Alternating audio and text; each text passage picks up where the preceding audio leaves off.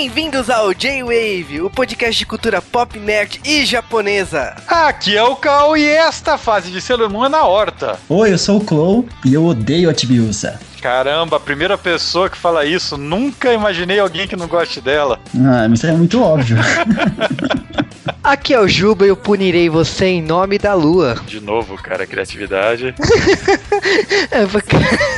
não tem uma cara. O meu problema é a forma masculina que você tem que falar as frases de Sailor Moon, cara. É um grande desafio. É um desafio.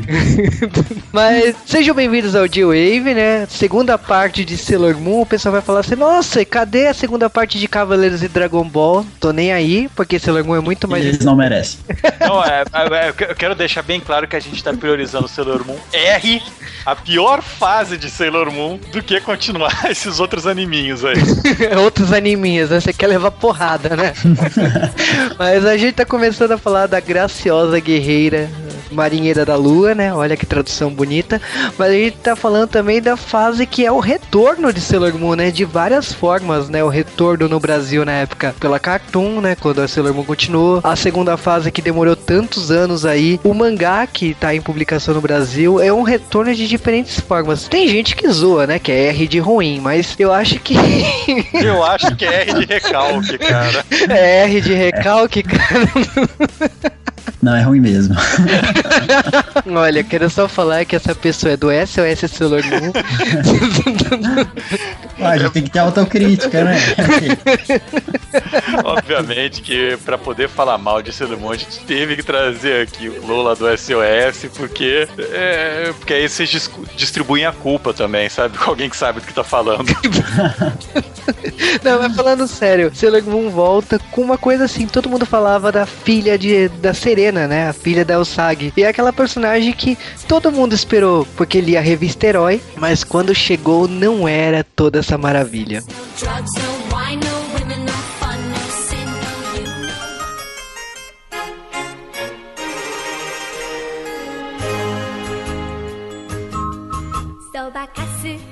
Nante e antes de falar de Sailor Moon R, temos que falar algumas curiosidades de Sailor Moon. Na verdade, não necessariamente de Sailor Moon, né? É, até porque cinco podcasts a gente tem que diluir as coisas, que tem muita curiosidade, por sorte, isso. Mas Naoko Takeuchi não tirou Sailor Moon do nada. Como falamos no podcast anterior desse assunto, havia já uma tendência de trazer essa série no Japão, só que ela não se inspirou nas tendências que a gente, se, a gente falou, né? Ela se inspirou em coisas do passado dela. É, então, tipo assim, não é nenhuma novidade que alguns mangás da vida dela ela se inspirou aí, que incluiu a personalidade, a forma de abordar, a história, temas. Então, tipo, nesse caso, alguns trabalhos foram lançados no Brasil também, em destaque Candy Candy. O Candy Candy, ele passou aqui faz muito tempo atrás na Rede Record e muita gente confunde ele com o Honey Honey, que passou aqui como Favo de Mel, porque os dois nomes têm duas palavras juntas, né? Mas o Favo de Mel é da gatinha que é esquartejada no último episódio e Candy Candy só tem órfã. Exatamente, a gente tá falando de um trabalho que é baseado no mangá também, de mesmo nome, né? Foi publicado em 75 até 79 pela editora Kodansha, inclusive na mesma revista de Sailor Moon, a gente tá falando da Nakayoshi. E no caso virou um anime de 115 capítulos, não passou 115 capítulos aqui, então pode ficar despreocupado que você, se você achou que, ah, não lembro do final de Candy Candy, não passou aqui. Então... Na verdade, se você não se lembra de nada de Candy Candy, é porque passaram pouquíssimos episódios. Exatamente, a gente tá falando de uma moça órfã que vivia no lar da Paula, em Michigan, nos Estados Unidos da América. É um mangá que, tipo, mesmo se passando no Japão. É, não, é que a dublagem foi alterada para tudo, né? Fazer o quê? Exatamente. E, tipo, esse mangá eu acho que esse anime também é um anime que marcou muita gente na época, porque em vez das histórias de aventura, das histórias que nem Pequeno Príncipe e tal, tinha uma novela. Era, era uma narrativa de novela, o, o Candy Candy. Eu não sei onde você tá vendo que Pequeno Príncipe era aventura, cara. Não, eu assisti pe... aquilo lá, era tortura. Não, o Pequeno Príncipe eram aventuras aleatórias, tipo, era a aventura do dia, o Pequeno Príncipe. Não era bom, não é uma adaptação boa. Se você acha que é, você não reviu recentemente infelizmente, não é bom. Agora, falando em novela, a gente tem que falar, na minha opinião, um dos mangás que influenciou sim a Naoko, mas que é a revolução do shoujo mangá no Japão. A gente tá falando de Versalhes no Bará, ou aqui no Brasil, Rosa de Versalhes, ou em Portugal, Lady Oscar, ou na Itália também. E a gente tá falando do trabalho da Ryoko Ikeda, de 1972. E esse trabalho é tão popular na França e em toda a Europa, por causa que a gente tá falando de uma personagem que é a Lady Oscar, né? Que ela foi criada como homem e que no caso é que, tipo assim, ela acaba virando uma personagem bastante próxima da Maria Antonieta, né, inclusive acompanhando todo o processo da Maria Antonieta de, de se acostumar, né, com a corte francesa, de, de ter amigas, de ter inimigas, inimigos e tal. E o que isso irá gerar numa revolução que vai acarretar na Revolução Francesa. É uma série que, tipo, é, não foi lançada nos Estados Unidos, é uma época totalmente diferente. Aqui no Brasil foi lançada por causa que, tipo, o traço do anime, quem ficou responsável pelo character design é o Shingaraki, que é o character design de Cavaleiro Zodíaco. O que também explica porque essa série teve tanto sucesso na França. Eles não estão ligando por fato de ser a história deles, e sim por parecer Cavaleiro do Zodíaco lá. É, mas é que, tipo assim, em 1979, o... teve uma produção nipo-francesa de adaptação de Rosa de Versalhes, né? Então, tipo, Rosa de Versalhes é foi popular, sim, na França, até pela sua veracidade e tal, mas eu não vou negar que, tipo assim, hoje gera as gerações mais recentes aí francesas devem associar bem mais a Cavaleiro Zodíaco do que a obra Rosa de Versalhes, né? Algo... É, é eu, eu acho interessante porque os franceses, eles sempre tiveram esse apego por anime, por mangá, e eles têm adaptações de, desde os anos 60, 70, eles já têm mangá sendo publicados lá, então eu não sei se é tão estranho, né, essa invasão. É, hoje a França e a Itália são os países que mais publicam mangá e é onde se encontra material à torta direita. Inclusive tem muitas séries que só se encontra na França, nem no Japão. Tem muita restauração de, de séries e tal. Inclusive um, uma série que o, o K odeia, que é Churato. Os OVAs de Churato só saíram na França em, em DVD. Então, por exemplo, é, tem muitos títulos que só saem na França e na Itália. Nem no Japão são lançados. E a gente tá falando assim de Rosa de Versalhes, que é um mangá de, de 72 a 73, 10 volumes, lançado também em 5 volumes. Ano passado, em comemoração a 50 anos da revista Margaret, a autora voltou e desenhou um capítulo inédito de Rosa de Versalhes. Ela chegou a fazer um mangá sobre Napoleão, depois de Rosa de Versalhes. É, é, é uma série bastante interessante, na minha opinião. Se você procurar em sebos por aí, você encontrará VHS de Rosa de Versalhes com dublagem da época da, da, da Gota Mágica, né? A gente tá falando de vozes de Cavaleiro Zodíaco e tudo mais. É uma dublagem muito boa e tal. Eu, inclusive, recomendo ver dublado, porque, tipo, Rosa de Versalhes em áudio em japonês é estranho. Quando você vê uma série francesa dublada, ela soa mais normal pra gente. Então, é bem bacana a Rosa de Versalhes, como o Candy Candy também. E Rosa de Versalhes é uma das séries que a gente um dia pretende trazer num J-Wave futuro ou não, né? É, cara, depende do público, né? Porque, tipo, é, é uma série que exige muita pesquisa, principalmente é, se tratando de história. A gente não tá falando de, tipo, simplesmente um mangá. A gente não tá falando só da obra, a gente tá falando de uma história que aborda a história da França. Uma história, aliás, não só a história da França, a história mais importante da França. Então. é o que define a França, pelo que a gente sabe hoje. E é um, é um tema que exige muito da gente, porque a gente não vai falar de Rosa Versalhes assim por falar. A gente tem que falar, estudar o que realmente foi a revolução, como também estudar a versão da autora. E é um mangá bastante polêmico, porque foi um tabu. Eu até brincava quando eu assisti Rosa Versalhes, eu falava porque eu tô assistindo uma adaptação de, de, da Escravizaura, porque o anime tem muitas transições, muitas coisas de, de novela, né? De novela brasileira, né? Agora eu vou pegar, você falou transição, a gente tá falando da França.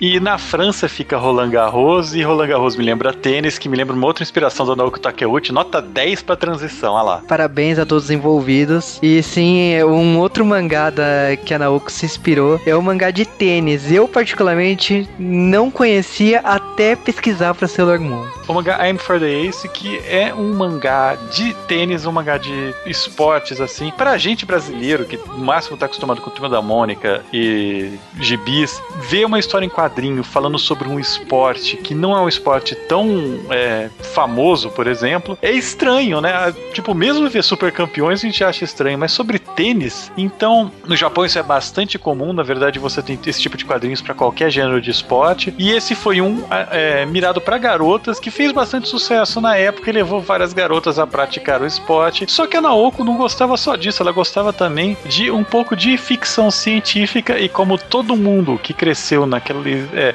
naquela época dos anos 70 e 80, ela gostava do mestre Leiji Matsumoto, né? Sim, a gente tá falando de o responsável, eu acredito, pela ficção científica estourar no Japão nos anos 70. A gente, eu sei que o Japão já vinha desde os anos 50 e 60 com obras como a gente já falou da Tsubaraya, do Godzilla e tal, mas a gente tá falando de uma época que os animes sobre a temática de espaço estouraram, como Gundam, mas quando você fala em Leiji Matsumoto, você fala em Patrulha Estelar, a gente tá falando de Capitão Harlock, Gal é, Gal Galaxy Express 999, a gente tá falando de tantas obras aí que, tipo, que é, são responsáveis pelo. É, por ter gerado também o público otaku. Patrulha Estelar, pra vocês terem uma noção, o, tem um astronauta japonês que ficou um tempo aí no espaço.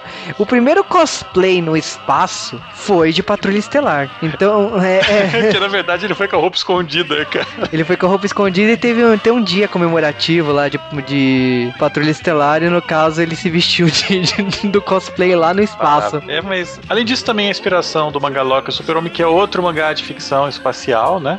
Aqui no Brasil é Loki Super-Homem das Galáxias, que isso daí também deu uma tentativa de sair, né? Exatamente. É uma época também que vinha muito VHS com animes perdidos aí.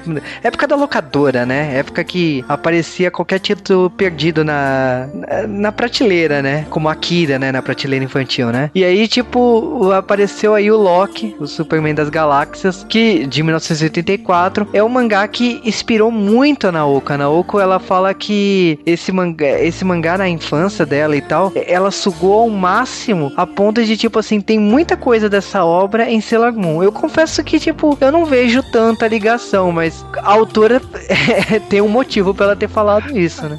Ela fala que se inspirou até em Gatchaman, cara. Cadê o gordo em Sailor Moon? É, o Gatchaman é outra história polêmica, né? Porque ela fala que, tipo assim, ah, então, uh, o grupo das garotas graciosas tem que ser bonitas, lindas, maravilhosas e não sei o que. E por causa disso, eu me inspirei em Kakako Ninja Tai Gatchaman, né? Que aqui no Brasil saiu todas as versões possíveis, né? De Fortes Defensores do Espaço, Batalha dos Planetas, Eagle Rider, menos Gatchaman. Gatchaman nunca saiu aqui. Mas a todas as adaptações americanas saíram aqui no Brasil. Esse anime é de 72 a 74, tem 105 episódios e tal. É um anime que tipo assim, ele é muito importante, se você prestar atenção, todos os trabalhos que inspiraram a Naoko são da década de 70. Mas isso é a infância dela, né? É, a infância dela. Tanto que, tipo, no começo dos anos 80 é quando ela começou a desenhar. Então, se você prestar atenção, a maioria dos tra... a maioria não, todos os trabalhos que inspiraram a Naoko são da década de 70, seja no começo ou no final, no final dela. E que, tipo, em partes, muitos deles vieram, tipo, depois de 10, 15 anos no Brasil. Então, é, é, é, se você cresceu aí, tem na faixa de 30 30, 40 anos, provavelmente você viu é, alguma dessas séries na televisão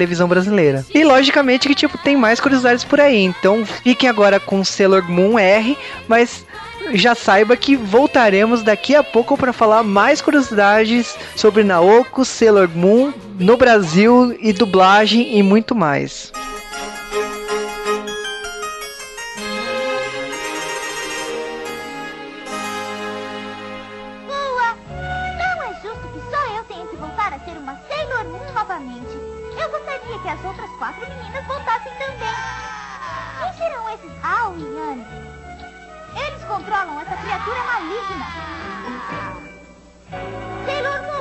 Você em nome da lua!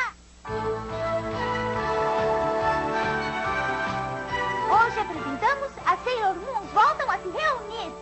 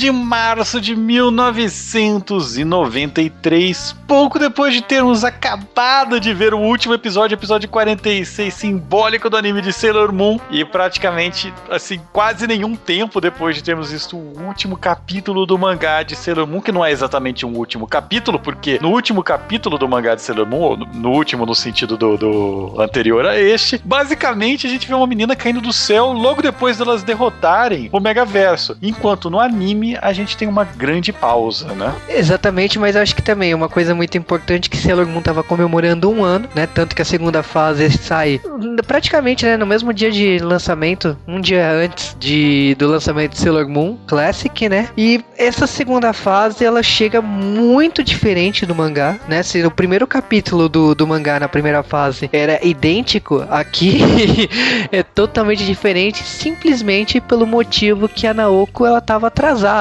tipo, ela teve um atraso aí e os, os produtores do anime tiveram que criar uma saga antes, que é aquele famoso filler, né? Tanto que o pessoal de Naruto odeia, né? Então Sailor Moon também tem filler e começa por aqui. Caraca, então os caras de Naruto gostam do que, velho? Porque aqui tem filhos.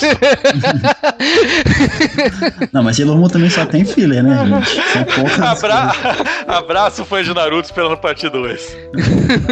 Mas a gente tá falando de uma fase que é do capítulo 47 ao 59, que o Cal batizou carinhosamente de a saga dos vegetais. Não, Saga dos Repolhos, a Era dos Legumes, porque, cara, o Sailor Moon, se vocês lembrarem o episódio 46 de Sailor Moon, ele terminou de uma maneira até bonita, com os personagens todos esquecendo tudo que tinha acontecido e, e voltando à sua vida normal, né? Como, como se, tipo, final Mario 2, foi tudo um sonho. E, e é, é- é legal esse final, e quando você volta pro Sailor Moon, a Usagi, ela recupera essa memória no começo do, da série, né? Na verdade, porque dois aliens malditos resolvem visitar a Terra pra roubar energia das pessoas da Terra. Por que, por que não? É né? porque é o que aliens. né? É, tipo, energia, bah. Por que, que eles não vão pra Marte? Cara, eu sei que você odeia essa fase, mas essa fase tem outro personagem aí, que é o Cavaleiro da Lua, que é- é um personagem que, tipo, justifica também a, a falta de memória do Darien, né, o Mamoru, né? Shake, um abraço.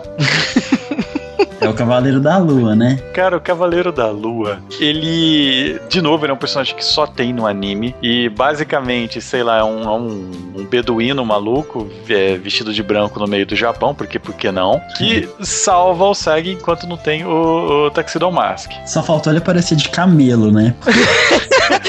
Tóquio, né? Por que não, né? não, mas ó, a gente tá falando dessa fase que sim, é um recomeço. No anime, no caso, a gente tem a busca, né, da, da Serena em tentar lembrar da. fa- eh, fazer as amigas dela lembrar quem são. Então tem todo. É um arco assim, tem os inimigos, mas também é aquela questão de linkar com o último episódio do anime da, do ciclo, né? De ter apagado as memórias e ter um recomeço. Elas, elas irão, nos episódios a seguir, lem- lembrar o que aconteceu e se juntar a Serena. É um recomeço da, da, de Sailor Moon. Mas o, o no mangá é totalmente diferente, porque essa fase não existe. No Graças é a Deus. Mas no mangá é batidão. No mangá você termina a primeira fase de Sailor Moon, a Usagi e, e o Mamoru, ou Serena Darien, estão lá se beijando, feliz da vida no parque, e uma menina cai do céu, e, e no mangá é até mais interessante que ela cai e já aponta um revólver pra Sailor Moon pedindo é, o cristal de prata, né? No anime também, mas por causa do México a gente não tem isso. É, a gente É. não viu porque foi censurado. Uhum. Ah, México, obrigado, viu? É, não basta mudar a sexualidade dos personagens, cenas com armas também não podem. Mas é, é- e, e, tipo, já tem, já tem essa, essa personagem surgindo, mas vamos falar um pouco da saga dos repolhos, vai, vamos, vamos perder um tempo nisso. Não! Rapidamente, Temos dois aliens aí. Mas dá, pra, re- mas dá pra reduzir, mas dá, dá pra simplificar bastante. Ah, ah, os dois aliens aí entram aqui na Terra buscando energia e com isso eles usam suas plantas pra alimentar a sua maldita árvore, na qual eles. Também a nave espacial deles, não sei. Não, na verdade, eles usam cartas, né? E eles têm identidades pseudo-humanas, cara. por que você precisaria disso ser um além do mal, sabe? Não, e, eles- e essas identidades se apaixonam, né, pela Serena e pelo Dario, né? O homem se apaixona pela Serena e a, a menina se apaixona pelo Dario. E aí cria aquela rivalidade, né? Aqueles ciúmes e papapá. Acho que a única coisa legal dessa parte mesmo é que ah, durante as batalhas as, as, as guerreiras elas desenvolvem alguns poderes novos e só isso. Porque Elas resto- basicamente elas recuperam as memórias durante situações de emergências, né? E, a, e a- nessa saga, a, a- o Sag, ela tá toda não querendo que, que elas virem Sailor de novo, né? Ela tá querendo resolver tudo sozinha para que as outras não voltem para essa vida bandida. Eu acredito que essa saga, esses 10 episódios, 12 episódios, são o que há de mais baixo em Sailor Moon, mais fraco da série inteira, dos 200 episódios. Não, Mas- calma, calma, calma. A gente vai chegar lá. Relaxa, relaxa. Mas é, no Brasil, a gente tinha acabado de ver Sailor Moon fazia, sei lá, anos que a gente não tinha Sailor Moon, foram quatro ou cinco anos. Cara, a gente saiu de um looping temporal porque a gente ficou vendo o recomeço de Sailor Moon várias e várias vezes. É, só seis vezes, mas a gente, quando a Manchete faliu em 98, a gente não tinha mais Sailor Moon e só foi ter Sailor Moon é, lá no começo dos 2000, lá em 2001. E esse, esse vácuo que a gente ficou, a gente tava esperando, nossa, vai voltar Sailor Moon, vai passar no Cartoon e todo mundo esperando que eles fossem recomeçar, né? V- Vamos redublar e tal, e eles resolvem pular a primeira temporada. E eu acho que uma parte que deu choque pra toda essa geração que viu na manchete é que eles mudaram a equipe de dublagem. E, e você quer irritar fã, você muda a equipe de dublagem, sabe? Eu acho que além de mudar a equipe de dublagem, porque por mais que você fale assim, ah, mudou a equipe de dublagem, a, a Serena tinha quase a mesma voz, são dubladores que têm timbres de voz próximo mesmo, que tipo, são, é nítida a diferença, mas você, você aceita. As outras personagens mudaram mais drasticamente, na minha opinião. Tem pontos positivos e negativos, mas o que pro fã pesa é a mudança de termos. Eu acho que além da voz mudar, é você chegar e você ver coisa, nós somos a Sailor Moon. É golpes com outras frases, com tipo, você, você começa a ver Sailor Moon e, e você tem uma memória afetiva como fã, e você começa a assistir o, os- a segunda temporada com tudo novo, assim, é, é, é um choque de, de realidade de várias formas, porque já começa pela abertura, é a mesma música, é, mas é uma outra cantora, uma outra tradução, as vozes, a tradução, é- é- são vários pontos que, tipo assim, pra um fã de Sailor Moon, incomoda. É, é eu, eu acho que eu, eu me senti, tipo, pra quem é fã de dos Simpsons, que reclamou quando eles mudaram a voz do, do Homer e do Bart, principalmente, é, reclama, nossa, tiraram as vozes principais. Só que aquela voz que a gente conhece do Homer já era, tipo, a segunda voz do Homer. Já tinha sido mudado antes e ninguém ligou. E já mudou faz, sei lá, faz 15 temporadas que mudou. E o pessoal ainda reclama, sabe? A voz atual é a voz definitiva. É a mesma coisa que o Sailor Moon. Essas vozes, elas vão ficar nas próximas quatro temporadas. Então, elas são a regra. E, e para quem começou assistindo nessas vozes, é- essas são as vozes mesmo. Pra gente que, que somos velhos e chatos, é que, que houve esse choque. Mas, tirando isso, o fato da gente lembrar de Sailor Moon, que a gente sai de uma fase extremamente sentimental e forte, que é o final, e vai pra essa saga dos repolhos, que é uma saga horrível, e com esse choque da mudança, muita gente que era fã de Sailor Moon já tava com o nariz totalmente torcido. E aí a gente começa, de fato, o Sailor Moon com, com a, a Shibiusa, que no, no Brasil, aliás, no Ocidente, é chamada de Rini, porque sim. tem, tem alguma explicação? Cara, tem Rini? uma explicação. Tem uma explicação. Acho que nos Estados Unidos, Serena se, se chamava Serena, só que Serena, né? Serena, depende da dublagem, né? É. Porque na, na primeira dublagem horrível ela é Bunny. Pois é. Aí eu acho que Rini era tipo um diminutivo, bu- bonitinho. Serene, ah. Rini, Se- Serena. Era uma coisa assim, entendeu? Que- É, no mangá o nome dela também é, é- é Serena ou Sag, né? É, o nome dela é gigantesco, na Não, verdade. é, é nome de realeza, né? Se eu não me É, o engano, é Sag, Small Lady, Princess, blá blá blá. É tipo uma coisa muito gigante. Dom, Dom Pedro, Dom Pedro, né? É. Mas. E por isso eles chamam ela de, de basicamente, vamos falar, Sereninha, seria uma tradução mais, Mais adequada. mais adequada. E é bonitinho. E, e esse personagem ele aparece do nada e, e já é um personagem invasor, porque é um personagem que não tava no, no- nas Sailors originais, então nós, fãs de nariz torcido, torcemos mais o nariz. E esse personagem, ele, ele tá concorrendo facilmente ao personagem mais irritante de Sailor Moon, sabe? É, cara, a gente, a gente tá falando assim, vou, um capítulo que ela surge do céu, né? Surge do além e, tipo, mira uma água na, na nossa personagem protagonista aí. Atrapalha tudo ali, né? No caso. E depois foge. Você não tá entendendo nada do que tá acontecendo. Então, tipo, lógico. Mas, mas, mas, por favor, ó. A, a, a Usagi, Serena, não é personagem favorita de ninguém. As pessoas gostam do, do- das outras que estão orbitando ela, ó, o trocadilho. E. é, é que nem aquele. É o esquema do Seiya e os outros. Ninguém gosta do Seiya, sabe? As pessoas gostam dos outros. E é a mesma. Eu acho que Sailor Moon tem isso também. Então. Mas olha, se o primeiro capítulo é todo focado na chegada da, da Shibiusa, a gente tem que falar que ela não veio sozinha, né? é, na verdade, ela não veio sozinha porque já traz vilão novo, né? De presente.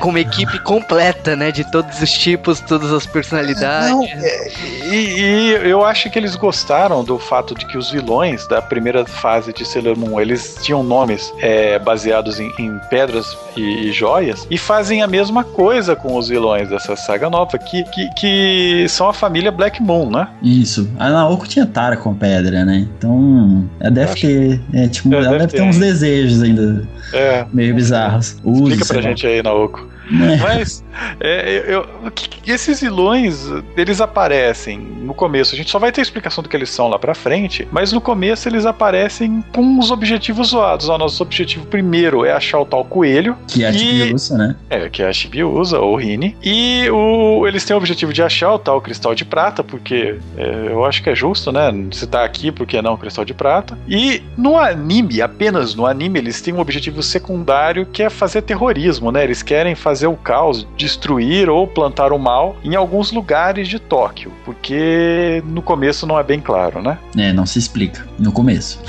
E nesse começo também a gente tem no anime ah, nós somos introduzidos às quatro irmãs que vai ser a primeira vez que eles pegam um, um- um grupo de vilões com, com um número no nome pra, pra enfrentar. Se bem que, que, que Shitendo já, já, já era, né? Já eram os quatro generais, então o Sailor Moon não tem muita criatividade. Mas as quatro irmãs eu acho que são os primeiros vilões dessa temporada. No anime elas duram pra caramba. E no anime você tem a impressão que elas são basicamente a versão maligna das quatro Sailors é, secundárias, né? Mas eu acho que é bem intencional isso, né? Até pela personalidade, pelas formas que elas agem e fisicamente também, né? Eu acho que gera aquela, aquele antagonismo, né? Você olha pra elas e você é pra parecer rivais mesmo. Até mesmo pela lua ser invertida também, né? Oh, que mal.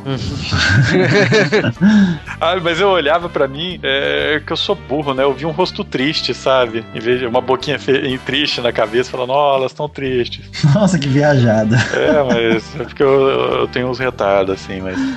É, e, e isso no. Uma diferença, então, já no anime no mangá. No anime, é, essas quatro irmãs, elas estão fazendo esse terrorismo e estão buscando energia, porque elas precisam, como sempre, estão aqui no passado, eles estão. é, a gente não sabe porquê, mas eles precisam de uma quantidade muito grande de energia para se manter é, funcionais. E resolvem fazer o de sempre, né? Roubar a energia da galera e tal, e procurar por, por cristal de prata no meio do caminho. E pela coelho. E no anime, essas quatro irmãs elas vão passando e uma a uma elas vão perdendo a batalha, mas quando elas são derrotadas, elas não, não acontece nada com elas. Elas percebem que estão fazendo mal e resolvem parar de fazer a putaria. Enquanto no na versão do mangá, quando elas são derrotadas, que é basicamente no capítulo que elas apareceram, elas morrem. Não, é porque no anime a gente tem. Acho que uma. Por ser mais focado no público infantil, sei lá. É, não tinha essa coisa de matar tanto assim, né? Não, era- não pode ser tão violento. Então a Sailor Moon curava as, as vilãs, né? Usando cristal de prata. Elas, tipo, elas se redimiam de alguma forma e a Sailor Moon ia lá, usava o cristal de prata e curava elas. Já É, no mangá, coisa- não. Uma coisa que eu ouvi é, é que. Bom, isso é um costume de fã japonês, né? Como o anime está sendo feito para eles. Mas as fãs, ela, ela havia uma fanbase, as meninas gostavam muito dos quatro generais. E os quatro generais todos morrem no anime. Então eu acredito que o pessoal do, do anime ele já pensou: não, não vamos cometer o mesmo erro. Será que elas vão gostar das quatro irmãs? Vamos mantê-las vivas. Mas é, não era isso que elas estavam atrás, né? Eu acho que era pelo fato de serem caras galantes mesmo. Mas é, é, é, as quatro irmãs irmãs, o que a gente tem que falar sobre elas é isso. Elas basicamente são clones malignos da, das Sailors. No mangá, elas não têm personalidade alguma, elas basicamente pegam uma das características de cada uma das Sailors e levam isso pro mal. Cara, praticamente assim, a gente vai pra um caminho pro mangá que é desconstrução da primeira temporada. Por quê? Porque, tipo, se na primeira temporada a gente tinha cinco capítulos pra mostrar a formação da, das Sailors, aqui a gente vai ter uma desconstrução que não é exatamente cinco capítulos, mas são três capítulos que são o a captura das Sailors, né? É, você já começa, na verdade, o primeiro capítulo com a Sailor Mars sendo raptada. Então, assim, o foco bem, assim, do, da fase R no mangá, no inicinho, a gente não entende muito que, qual é a dos vilões e tudo mais, mas o foco deles é raptar a Sailor de alguma forma. Então, assim, é uma, a cada capítulo a gente vê uma sendo raptada, né? E... E elas ficam naquela coisa, não, a gente tem que salvar as outras e tal, como que a gente faz, papapá. Mas assim, é menos uma a cada, a cada capítulo. E você acha que vai continuar assim, cara? Porque, tipo, na- no caso da Sailor Martin, eles, eles criam um plano de clube da escola e tal. Ela investiga, tem até uma questão numa freira lá que, a- que, que o corpo dela entra em combustão lá, o cadáver lá e tal. Tipo, a, a Sailor Martin, ela tá investigando, ela tá. De repente já aparece a irmã vestida de freira, já tem a luta e, tipo, é sempre seguido assim: a Sailor, a Sailor mata, seguido de ser capturada. É sempre é, o que acontece a partir de agora. É, isso acontece com as três. A Júpiter, se não me engano, ela tá doente. E a, e a Mercúrio, ela tava jogando xadrez. Por quê? Por que não? E é, no, anime, no anime é parecido também, mas. Não, mas cara, no caso assim, da Mercúrio, acontece do, do personagem que a gente conhece, que é o Andrew. Ele descobriu o segredo das Sailors e descobriu inclusive que o lugar onde ele trabalhava era a base secreta, o, centro de comando delas. É a melhor parte isso. Ele falou, como é que é? Eu de repente chego no porão lá, de, lá da loja e tem um centro de comando. Droga. e, e, tipo, no anime não tem disso. Esse personagem, acho que chega a introduzir o fato que ele tem uma irmã que trabalha lá num café, né? E que elas chegam a frequentar esse tal café. Mas é só isso, né? O personagem, a partir disso, quase não aparece. E no anime você também tem todos esses personagens desse clube do, do de investigação que tem alguma relevância e que também desaparecem completamente, né? Né, Eu acho que a, a Naoko ela tem esse costume de criar personagens secundários nos primeiros capítulos e depois esquecer que eles existem, né? É, a R no mangá, ela tem. Ela até tem muitos personagens secundários, né? Cada um. Se você tem um, um estudante que é meio obcecado com o Amoro, você tem uma amiga da Rei que estuda na mesma escola que ela. Mas aí eles até aparecem bastante, assim, nesse. Né, no mangá. Eles têm uma relevânciazinha, assim, mas não, não chega a ser nada demais, não. E, e logo depois, aliás, essas quatro irmãs tinham gosto pra roupa que tiraram sei lá da onde, né, cara? Puta que coisa feia. Cara, mas eu acho engraçado que também a Naoko ela não esquece os personagens secundários, né? Tipo, da primeira fase. Então, por exemplo, o, a melhor amiga da, da Serena Dalsag, que era Molly, ela tá de volta também, como o Kelvin também. É, mas é, no, no anime eles têm até um- uma relevânciazinha um pouquinho maior, né? Que, que aí começa mais a relação entre os dois e tal. E também nesse começo de, de série do, do Sailor Moon R, a gente tem todo esse negócio da, da ela chegando e ela vai pra casa da Usagi pra, porque ela quer ficar perto da Usagi vigiando, porque ela quer o cristal de prata, que ela sabe que tá com ela, mas não sabe como pegar. E ela simplesmente hipnotiza a família da Usagi pra, pra falar: olha só, eu tô aqui e isso aqui nunca mais vai acontecer de novo em Sailor Moon. É, ela usa o Luna Pi, né? Que é aquela cabeça de. Da Luna, né? Um comunicador com a cabeça da Luna pra fazer uma lavagem cerebral na- nos pais, no irmão da, da Serena lá da Osag. E tipo, beleza, de boa, é, é a nova. A novo membro da família, né? Não, É a Serena fica meio bolada, né? Ela fica assim, "Mas quem quer ser? Como assim? Ela hipnotizou minha família, tá tentando roubar meu namorado. Não, mas cara, ela tá mais grilada de perder o namorado pra uma garota de 9 anos, 10 anos ali. do que do, do que a família ter perdido a ter sofrido uma lavagem cerebral. Ela não tá ligando pra família ter sofrido. Ela tá nem aí, né. Ela tá preocupada de perder o namorado. É. E, e esse lance do, do- dela tá dando em cima do Mamoro que é, eu não sei, eu não sei quanto a vocês, mas no mangá pra mim pareceu bem mais um, como, como eu já sabia o que ela era, né? Eu já, sabia o, o esquema do Darth Vader rolando. é, eu, eu- quando ela chega no anime pro, pro Mamoro, ela tá mais interessada pela sensação que ela tem de segurança de estar com ele.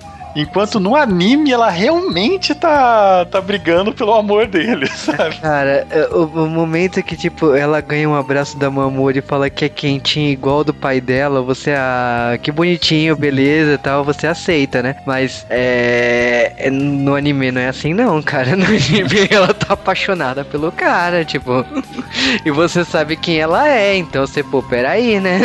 Ah, mas eu acho que não é tão assim essa paixão. Eu acho que é mais um amor mesmo que ela sente por ele. E, é, e a Serena não. Como assim, quem é essa menina? Como é que eu vou dividir o amor do meu Darin com, é, com essa menina? Não tem isso. Então, assim, até as coisas se explicarem, tipo, a gente não tem muita noção das coisas. Então rola mesmo um, um embate muito forte entre as, entre as duas. Eu acho É, que assim, aí? acho que esse plot inicial, assim, no anime não tem tanto isso, fica mais essa coisa da, das, da- dos ataques das irmãs, e a gente não entende muito bem o que, que é aquilo. No mangá, a gente tem uma, uma coisa, eu acho, que é, eu acho que é super divertido, que as Sailors, elas entendem que o planeta está sendo invadido por alienígena. Isso é bem claro.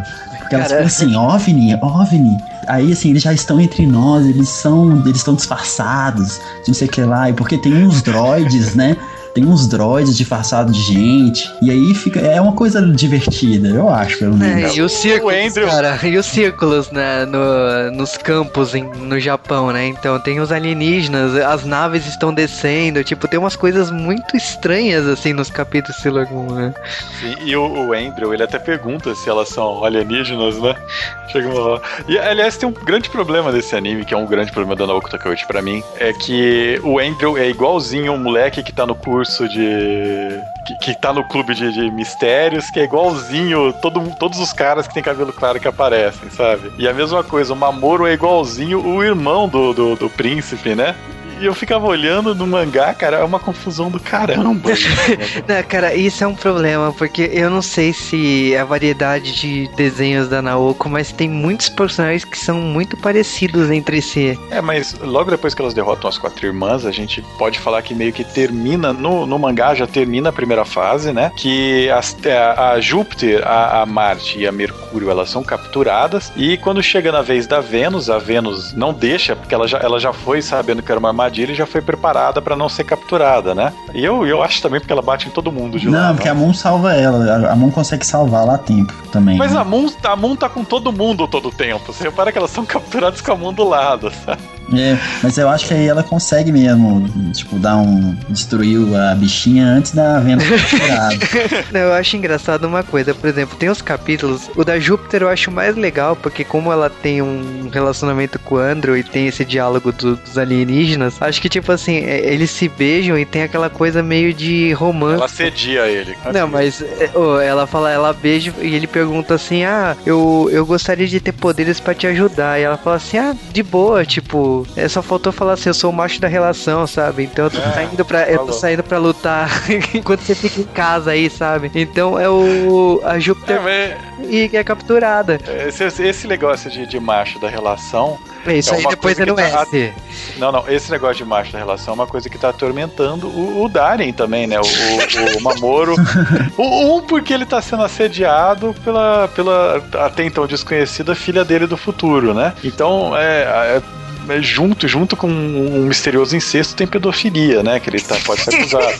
Mas, ao mesmo tempo, a Osagi, ela tá pé da vida pelo fato dele estar dando atenção pra, pra, pra Rini Shibiusa, que, eles, ah, que ela acha que é o vilão da temporada até então.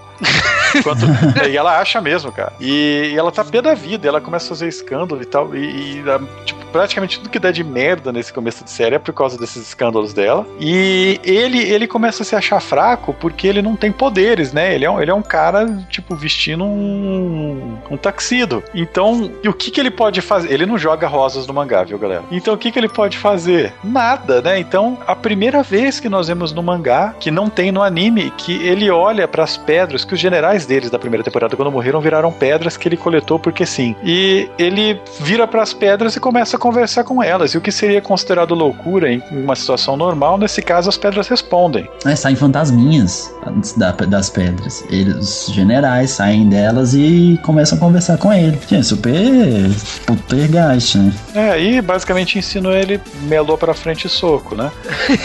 Mas é engraçado é que, tipo assim, ele tem essa sessão espírita aí, e paralelo a isso, a gente já tem a Chibiusa, tipo, ela já rouba o broche da, da Serena, né, da Usagi, e já, e, tipo, já acha que vai salvar o dia, né, pegando o broche, né. É, no anime a gente ainda tem toda a saga da, da, da Emeralda que fica enchendo o saco depois de que as irmãs morreram pra basicamente cumprir a mesma função que elas. No mangá ela, ela aparece muito pouco, né? E nesse momento, no mangá, elas falam: não, o esquema agora é junto com a Chibiusa, não podemos deixar ela fazer o que ela quer, vamos com ela e acabam descobrindo qual é o objetivo da Chibiusa em partes, né? É, é, é quando elas. Tem uma cena que é bem legal, que depois de um- uma briga que elas tiveram lá, a Tibius ela pede socorro, né, pra Sailors. Tipo assim, eu sou do século 30, é, me ajudem, papapá, eu preciso do cristal de prata, eu preciso que vocês vão comigo até lá. E aí que começa a mudar um pouco a história, né, tanto do anime como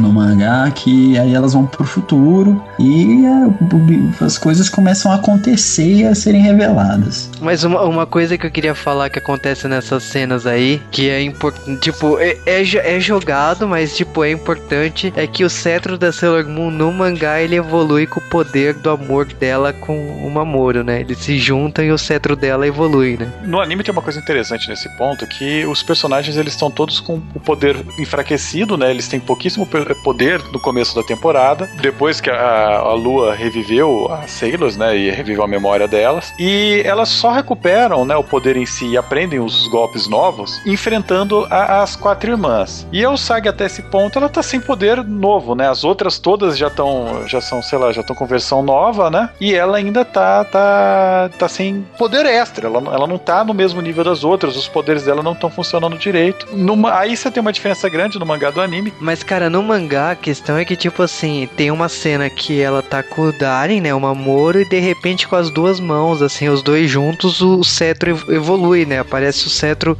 É. Vocês lembram na S que eles estão de mãos dadas e aí aparece o cetro que nasce do amor, que é o cetro da S? Eles pegaram a ideia da fase R, na verdade. É, exatamente, né? Isso acontece no mangá. Eu, eu tipo assim, eu achei uma sacada legal de, tipo, de- até porque é tipo, diferente. é, No anime a Serena dá pra ela mesma, né? O ela tá aqui, Na verdade, a mãe dela dá pra ela o cetro, né? Ela, ela perdeu o poder. Não, a- a- tem, tem um pequeno problema disso, é que é a dublagem. deixa pra lá a dublagem, cara. A gente sabe que aconteceu alguns deslizes aí que gerou confusão, mas o que acontece é que tipo o- esse cetro evolui e ela, e ela usa. E eu achei, eu achei bacana a ideia, mas eu acho que o porta aqui né, nesse momento da história é que quando a Chibiusa vem que ela fala que é do século 30 e já vem a ideia de viagem temporal. Acho que é o ponto que marca o segundo arco de Sailor Moon R, né? Sim.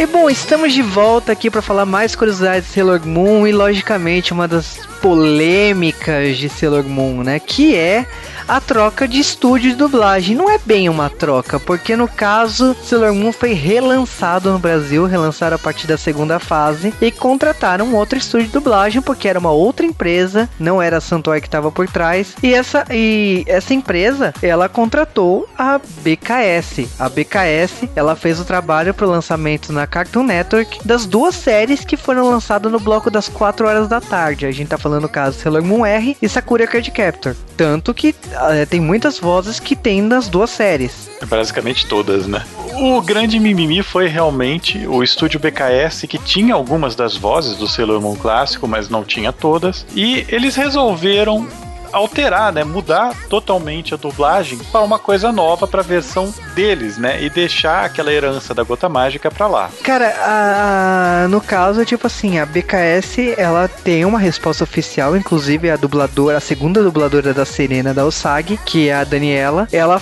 é, é dona também da BKS, ela falou que na época ni- ninguém sabia da dublagem anterior. Tem que lembrar que é uma época início da internet, então é uma época que, tipo, não se pesquisava desse jeito, né? E no caso, eh, fizeram o que tinha, o que, o, o que tinha que fazer, dublar a série. Lógico que tem mudanças, é, tem histórias mal contadas. Então, por exemplo, a Marli Botoleto, que é a primeira voz da Sailor Moon, ela falou que foi chamada, mas ela acabou não querendo atrapalhar a BKS e pediu pra se afastar, mesmo que tivesse triste por isso. Marli Botoleto, que é a voz oficial da Mônica aqui no Brasil, a voz da Patrínia, a gente conhece ela de outros trabalhos aí. E o pessoal adora zoar, né? Por causa que, tipo, ela também é a voz da Emanuele aqui no Brasil, né? Mas o pessoal não precisa lembrar disso. Mas é, foi, foi mandar e-mails no G-Wave pra falar a dublagem da, de Emanuele. Não, a gente não precisa lembrar disso.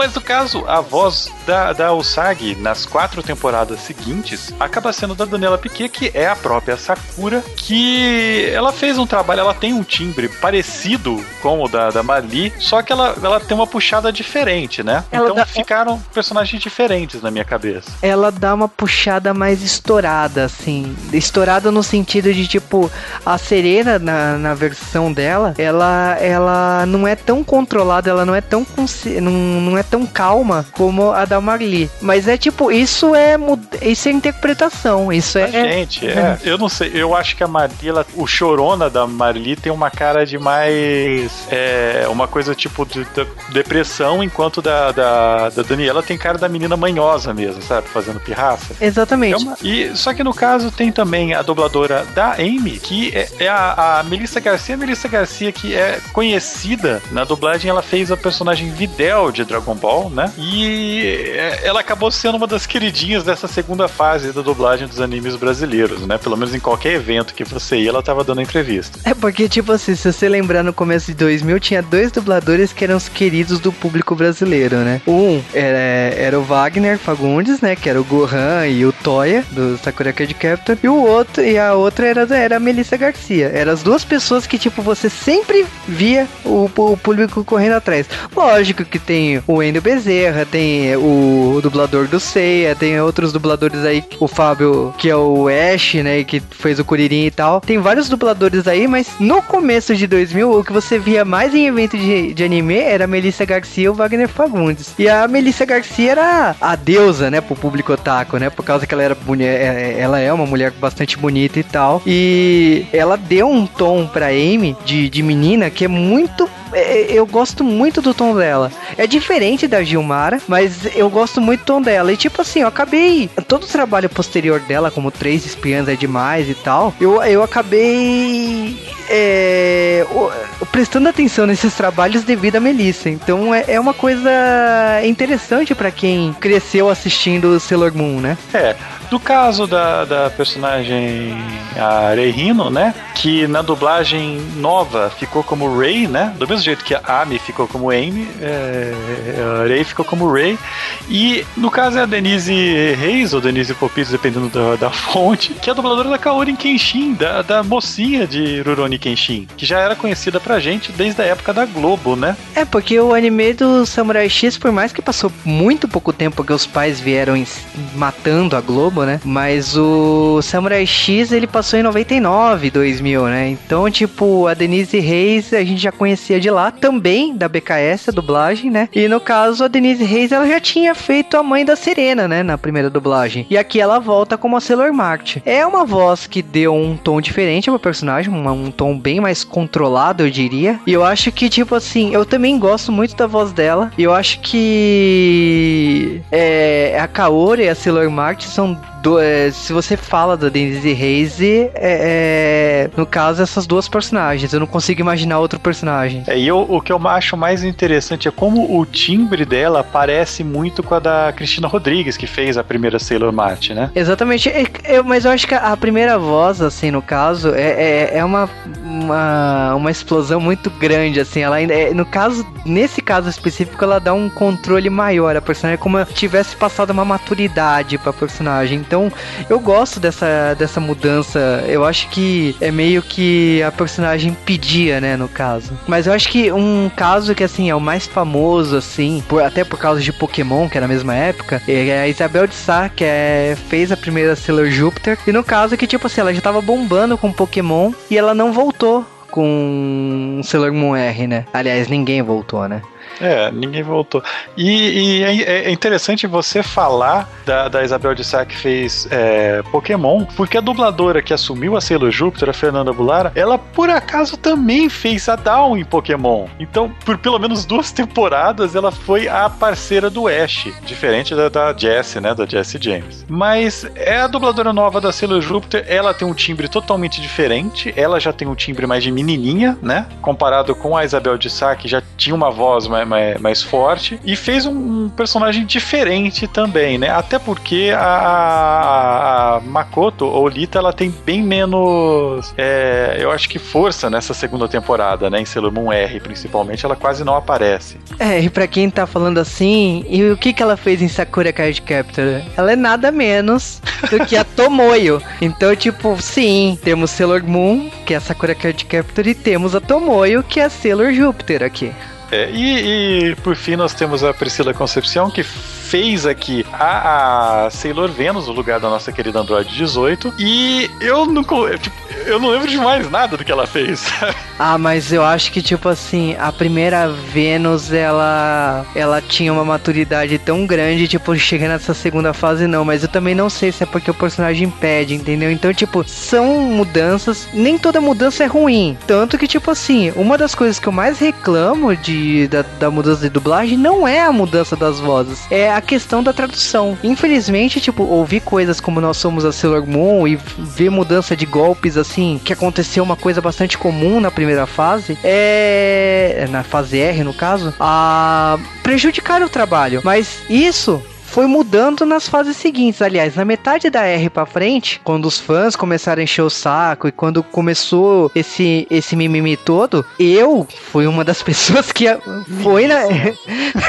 é, eu sou mimizento. Eu fui na BKS três vezes. Então eu vi a dublagem da Sailor Plutão, eu vi a dublagem do Tuxedo Mask, eu vi a dublagem. Eu fui num dia que só teve dublagem de monstro. Então, tipo, eu visitei a BKS isso lá no começo de 2000, o, porque eu era do BMS, né? O Brasil Moonshine. E no caso que, tipo assim, na, na época os fãs se reuniam e revisavam pra ir lá na dublagem de Sailor Moon. Era uma coisa que, tipo, Cavaleiros do Zodíaco também teve, outros animes teve. E no caso que, tipo assim, quando você chegava lá, você assistia a dublagem, você podia comentar com a dubladora, com a diretora, você conversava com, com o pessoal lá que tava trabalhando. E muitas coisas que, a, que eu e outros fãs fizeram de levar o, revistas da época, cards, mangás e coisas do tipo, ajudaram em- hum, indiretamente a tradução de Sailor Moon. Então, tipo, Sailor Moon foi se moldando no final de R, no- na S, Super S e Stars, com a ajuda dos fãs. E, o- e os fãs marcaram presença até o final. Então, tipo, até, a- até Stars era normal você ver em fóruns de discussão, como o próprio Brazilian Moonshine, que o- os fãs iam lá e, e falavam. É lógico que, tipo, assim, a dublagem, infelizmente, não volta pra trás, né? Então, tipo, porque a produtora, a emissora não vai entregar o material pra mandar dublar de novo, né? Mas a tudo que foi pra frente, eu acho que em partes os termos foram se acertando, as traduções foram melhorando. Em vez de falar nós somos a Sailor Moon, ficou a Sailor Guerreiras. Então, tipo, o, a, a questão é que a, a BKS ela foi acertando o tom com, com os episódios que foram avançando. É que o pessoal pegou muito birra com o começo mesmo da série, né? Mas de- do começo até o final, a, a, a série vai acertando também na tradução, que é uma das coisas que, na minha opinião, os fãs eram mais chiitas, né? Mais chatos em relação à primeira dublagem, né? Mas isso não significa que a primeira dublagem é perfeita, tá? É que, tipo, o pa- parâmetro de comparação. Tanto que Ca- Cavaleiros do Zodíaco, quando foi redublado, muita coisa foi corrigida em relação ao primeiro. Como a tradução do mangá de Cavaleiros do Zodíaco foi totalmente refeita na republicação, porque foi baseada em outra versão quando foi lançado aqui. Tem muitas coisas que a gente acha que, ah, é, é a verdade absoluta, mas não é a verdade absoluta. É verdade, é, a gente fala que é a verdade absoluta porque é a primeira coisa que a gente conhece da obra, mas tem muita coisa que foi lançada errado. E isso não significa que Sailor Moon da Gota Mágica tá impune por causa que não tem erros, tá? Aconteceu também erros de dublagem em Sailor Moon. E se aconteceram. Inclusive no som de fundo, presta atenção quando você vê. E por fim, né, pra falar do último personagem que esse não tinha na série original, a, a Shibiusa ou Rini, ela é dublada pela Úrsula Bezerra, que olhe só, é o Goku criança da dublagem nova. Cara, mas tipo assim, o Goku criança ele veio bem depois de Sailor Moon, né? Na época, quando a Chibiusa ganhou voz brasileira e tal, nem passava na minha cabeça que era a voz do Goku pequeno, porque na época a gente só lembrava da dublagem do SBT, né? A, a Globo foi a pediu pra redublar Dragon Ball mais pra frente, né? Mas eu acho que tipo cada dublagem tem pontos positivos e negativos. Infelizmente, pelo que sabemos, é que a Naoko em questão de relançamento de série no, no Brasil ou em qualquer outro país teve um problema na Itália também. É, redublagens não podem ser feitas, é aquela dublagem da época e acabou. Então, Sailor Moon se for relançado no Brasil em DVD ou Blu-ray, vão pegar as, du- as dublagens antigas, né? Com exceção da dublagem americana, né? Porque o Blu-ray americano de, de Sailor Moon, por ter, por ser sem cortes, ah, tá sendo feita uma nova dublagem. Estranho a Naoko permitir isso nos Estados Unidos, mas eu acho que é porque é Estados Unidos, né? É, eu esperaria aí uma, uma- Sei lá, cara, ia ser muito legal ter um DVD de Sailor Moon, você escolhe a dublagem, sabe? É, alguns Nossa, casos é. aconteceram isso no. Não de Sailor Moon, né? Outros casos que aconteceram de ter duas dublagens, né? É, principalmente por causa de filmes. E esse daí foi o mal do começo dos anos 2000, né? Do começo dos DVDs que começaram a redublar um monte de coisa. Mas, gente, os dubladores morreram, tá? Abraço. E bom, logicamente que não para por aí e a gente volta a falar de Sailor Moon R.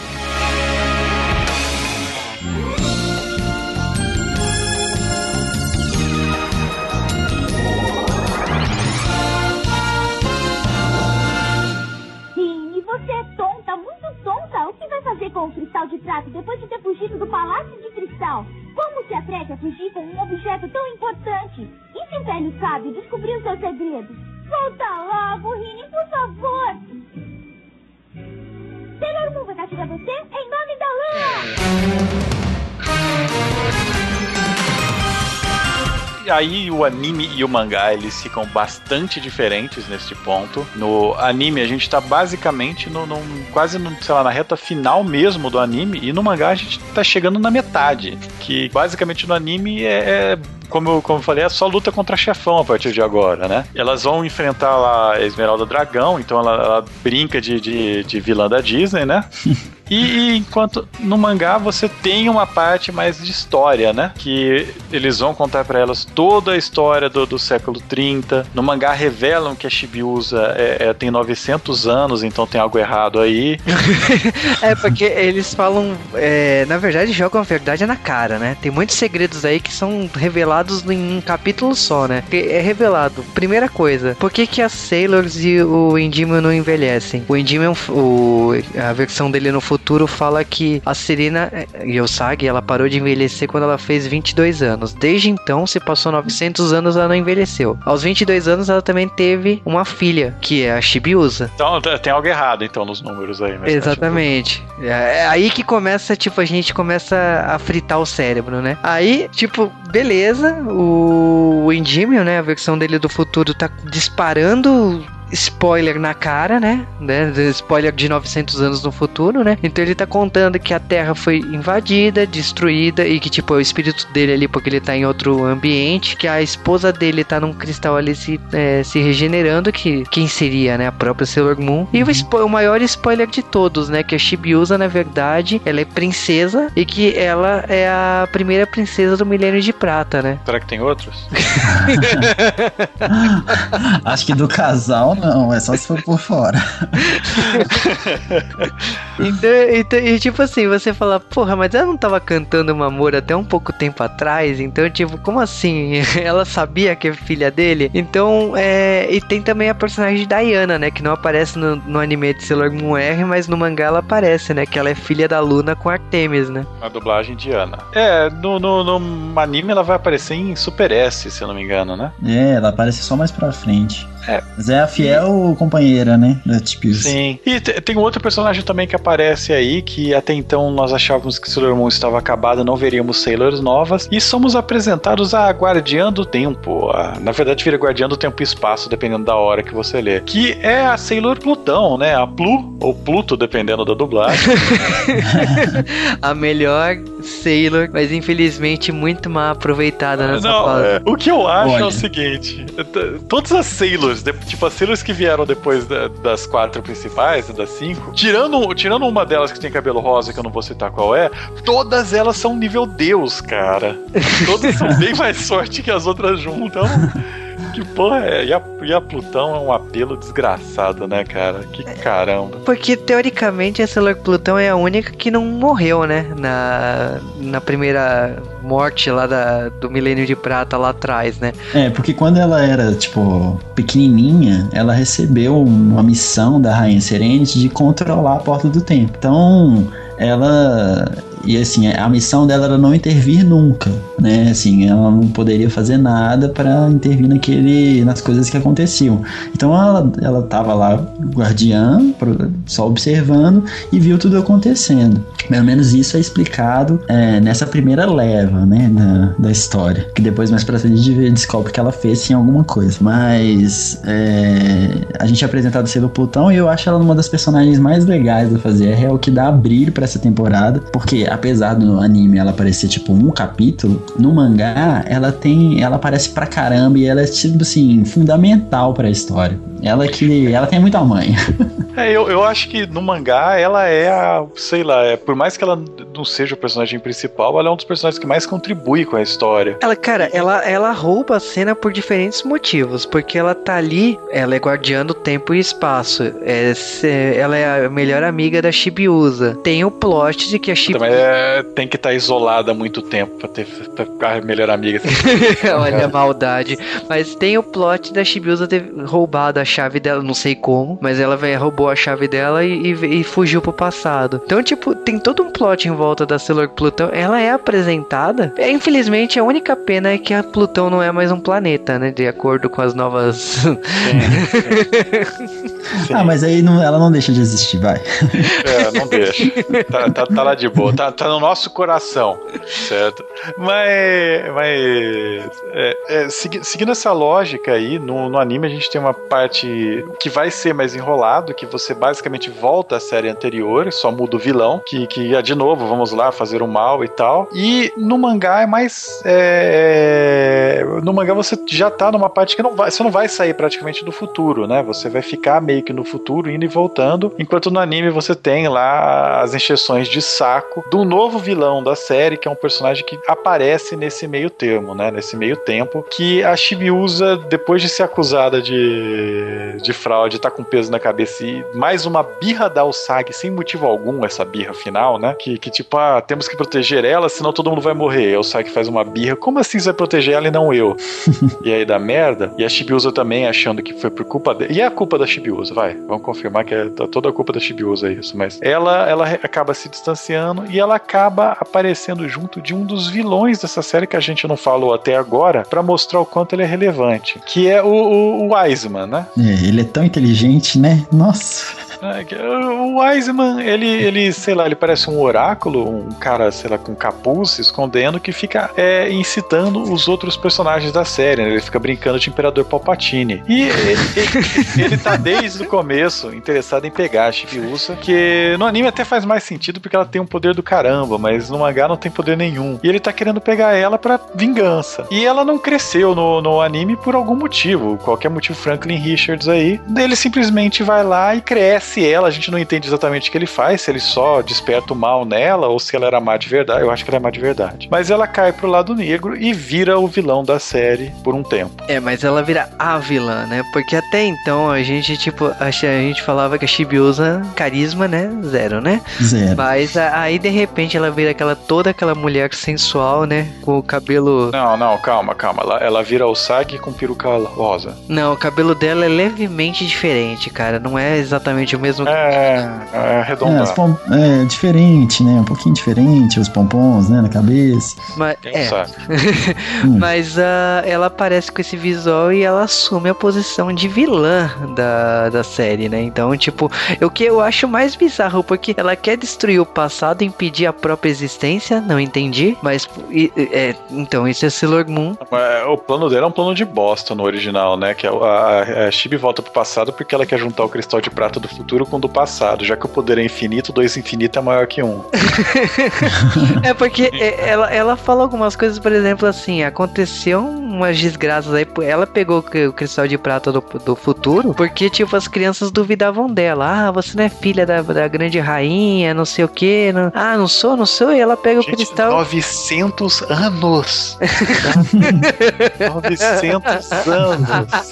O nível de Alzheimer que ela deve ter tido aí. né? Gente, não é assim, deixa eu explicar pra vocês o motivo disso. Quando a rainha, quando a Serena e o Darien, eles assumem o trono, tipo assim, não tinha um trono dado do planeta, né? Mas eles criaram o reino da seu, o milênio de prata na Terra, que é top de cristal. né? Então, a partir do momento que eles criam esse reino na Terra, o poder do cristal de prata, que é de longevidade, dar mais vida para as pessoas, aumentar a vida das pessoas, ele começa a exercer no planeta inteiro. Então, todo mundo demora mais tempo para envelhecer. Por isso que a Tibius, ela tem tipo 900 anos e ela é tipo uma criancinha ainda. Mas aí tem É outros só motivos. Ela, é, só ela que As outras elas têm crescem. cre- crescem, mas nem, não demora tanto, né? Aí a gente vai entender depois por que, que ela demora tanto pra crescer. Tem um motivo. É que a sensação que deu é que ela é o Edward Cullen, sabe, de Crepúsculo, porque ela gosta É. de ficar frequentando o colégio várias e várias vezes, porque ela tá na escola, né? Ela tá na escola. Com 900 Com anos. já. 900 anos, então o que que ela é? O mural, o mural de. O, o mural de chapéu de formatura dela deve ser gigante. Sim, nós, o Joe Wave, conhecemos Crepúsculo. A gente não dá pra analisar tanto a fundo assim, né? Porque é, Não, mas né? galera, ó. é, então, basicamente, vamos chegar então no final da série. O- os vilões de R, eles são, com, com exceção da, da Black Lady, eu acho que os vilões de R eles são bem mais rasinhos do que os vilões anteriores. Então, por isso a gente não entrou tanto a fundo. Mas o grande vilão dessa série é a porcaria do Wiseman, que, que nossa, ninguém esperava que ele fosse trair todo mundo, né? Eu acho que um personagem que é assim, dos vilões, que ele tem um pouco de relevância é o Príncipe Diamante, né? Porque ele ele é o grande líder, na verdade, né? Que tá sendo influenciado pelo Wiseman. Então é ele que dá as ordens. E no mangá ele tem um tem um plot pessoal, eu acho que no anime também, de que ele é apaixonado pela Neo Queen né? Que é a, a Serena do futuro. E é uma coisa meio que birrinha, de vingança, né? De que ele quer ter ela e ela não quer dar pra ele. Umas coisas assim, né? Ela é E aí, casada. ela é casada, tem filha. Pra quê, né? Então, assim, É, mas- ro- rola uma birrinha pessoal e ele desconta isso no Sailor Moon. Desconta Mas, feio. se- se- uma coisa que a gente ainda não falou, que agora é a hora ótima pra revelar isso, é que porra é essa da família Black Moon, né? Por que, que eles têm essa lua do mal? Será que é costume de todo vilão de Sailor Moon ter essa lua do mal? Então, o que acontece é o seguinte: em algum momento depois dessa implantação do Milênio de Prata novo, né, da, da Crystal Tóquio, é, há, há um pessoal que é meio revoltoso, eles são liderados pelo Phantom, que ele basicamente ele quer ver o caos e quer ver a destruição e ele é banido pela, pela Neo Queen Serenity, que é a Serena do futuro, para o planeta Nemesis que fica no final do sistema solar. E a galerinha que tava apoiando ele, que falava, não, a gente não pode ser imortal, tem que envelhecer, ou outras coisas, né? O pessoal que gosta de, de, de Rue Rue, eles são banidos para aquele planeta e não podem mais voltar para a Terra. Então, basicamente, eles são pessoas da Terra que foram banidos porque sim. Cara, a gente tá falando do décimo planeta, né? O Nemesis e tem outra coisa também que, tipo, tem aquela rixa, né? Entre eles e o povo da Terra e da Lua, né? É, e aí cai que tem uma tem um, um, um muito relevante de Sailor Moon que eles ligam todos os vilões numa coisa só, né? E eu vou esperar até Stars pra contar isso pra vocês. É, então, basicamente isso, eles estão aqui por vingança. Só que o, o Na verdade, ele é esse próprio Phantom, ou ele é uma mistura dele com o próprio poder maligno do planeta Nemesis, e ele tá querendo causar o caos. E aí a gente tem uma grande diferença no anime e no mangá, do jeito que, que essa luta final. E eu acho que o mangá ele tem uma luta final bem mais legal, porque como a gente disse, a Plutão não pode interromper, não pode, a Plutão não pode é, intervir em, em nenhum caso. Ela não pode voltar no tempo, ela não pode avisar as pessoas desse tipo de coisa, ela não pode sair do portal do tempo, lá que é o lugar que ela fica, mas principalmente ela não pode parar o tempo, né? Mas olha, uma coisa muito importante que a gente tem que falar é que no primeiro arco sequestraram as Sailors. E no caso, tipo, a gente não falou o que aconteceu com elas. Ah, é Mas verdade. então o que acontece é o seguinte, elas estão Nemesis. E como a Serena acabou parando lá, ela acabou caindo lá e ela descobre que ela tá sem poder, que ela não tem nada, mas que ela sente as três guias, de, eh, a, a energia dela, ela consegue fazer que a, a Sailor Mercury, a Sailor Marte e a Sailor Júpiter acordam no meio de um monte de defunto. É, é bem intensa a cena que elas acordam. Elas acabam encontrando a Osag, né? Então, tipo, tem a- é, esse encontro e tem esse momento que, tipo assim, resolve o mistério do, do primeiro arco, porque até então a gente não sabia o que tá acontecendo. Tanto que a Sailor Venus tá lá com, o- com o Mamoru é, do outro lado da história, né? É, a Vênus foi a única que não foi raptada. Inclusive a gente pulou uma parte que quando a, o Sag. Foi proposital. É, então, a Sag e a Shibiusa vão dormir na casa do Mamoru, que a Ah, Venus ela é. dá pepeca. Ela É. dá pepeca. é, então, é um capítulo tem, não, não é tenso, mas a, a Vênus leva os dois gatos pra casa e você sabe o que acontece nesse dia, né? É porque eles Ah, estavam é. se preparando para ir pro futuro, né? Tinha todo aquela, aquele drama, né? Eles precisavam dar uma aliviada antes. Mas, ó, na batalha final, é, no anime a batalha final é um pouco diferente. Que, tudo bem, o, o, o príncipe, o diamante e o Safira, né, que é o irmão dele, é, eles meio que estão sob o domínio do, do, do vilão. Só que o Safira ele tem uma, uma- Ele se recupera no final, ele fala: Não, eu não quero ser mal, eu cansei disso. E no mangá, não, eu sou mal, eu sou mal igual pica-pau, vou matar todo mundo. E a mesma coisa que o, com o diamante, ele meio que se recupera no final. Tudo bem que ele se fode, mas ele dá aquela, aquela não, não, eu, eu fiz isso daí, mas eu tava enganado. E no anime a gente vai também no mangá pra luta final contra o, o, o Phantom. E é, é- é tenso no mangá porque eles não dão conta. O bicho é forte pra caramba, a Serena ainda não, não tá com seu poder renovado, ela não tem como lutar. E a Black Lady ainda tá lá, atuando, né? Eu acho que é, por isso que é mais difícil, porque eles estão enfrentando o Diamante, Black Lady e aí um planeta que tá vindo pra Terra destruir tudo.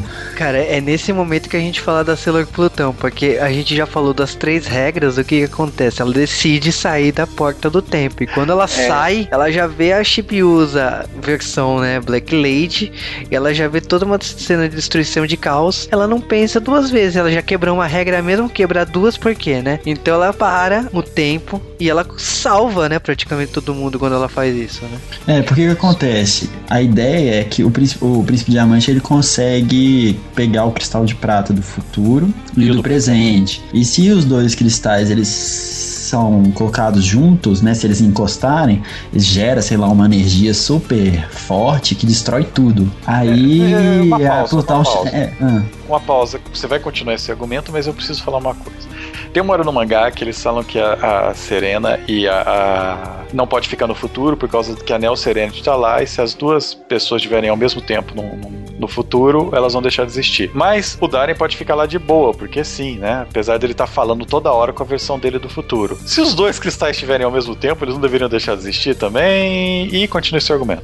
ah, tá. Mas aqui eu não sei. não sei. Coisas de Naoko. Vai entender a cabecinha daquela coisa. Mas, voltando. então a, a Pluto ela, ela para o tempo na hora que o príncipe diamante vai, vai juntar os dois cristais. E ela consegue é, despetrificar, sei lá, as outras pessoas. Elas vão lá, tiram os cristais e ela, te, ela também desparalisa a, a Black Lady. Só que como ela, como ela usou um poder que era proibido, ela morre. E aí a Black Lady lembra, né, de, de que ela era a melhor amiga dela e tudo mais. E aí acontece uma cena que é mais basicamente um repeteco da primeira temporada, que ela chora e a lágrima dela, ela meio que desperta, né? Igual a, a Serena despertou na princesa, a Tipiusa também desperta, vamos dizer- dizer assim. Então ela recupera a consciência e volta a ser uma, uma criança. É, na verdade, ela não volta a ser uma criança, ela volta a ser a Sailor Shibimon, né? Ah, ela já transforma aí de uma vez? No mangá, ela já transforma direto nesse momento. É, no porque- anime é algo que a gente não queria ver, mas...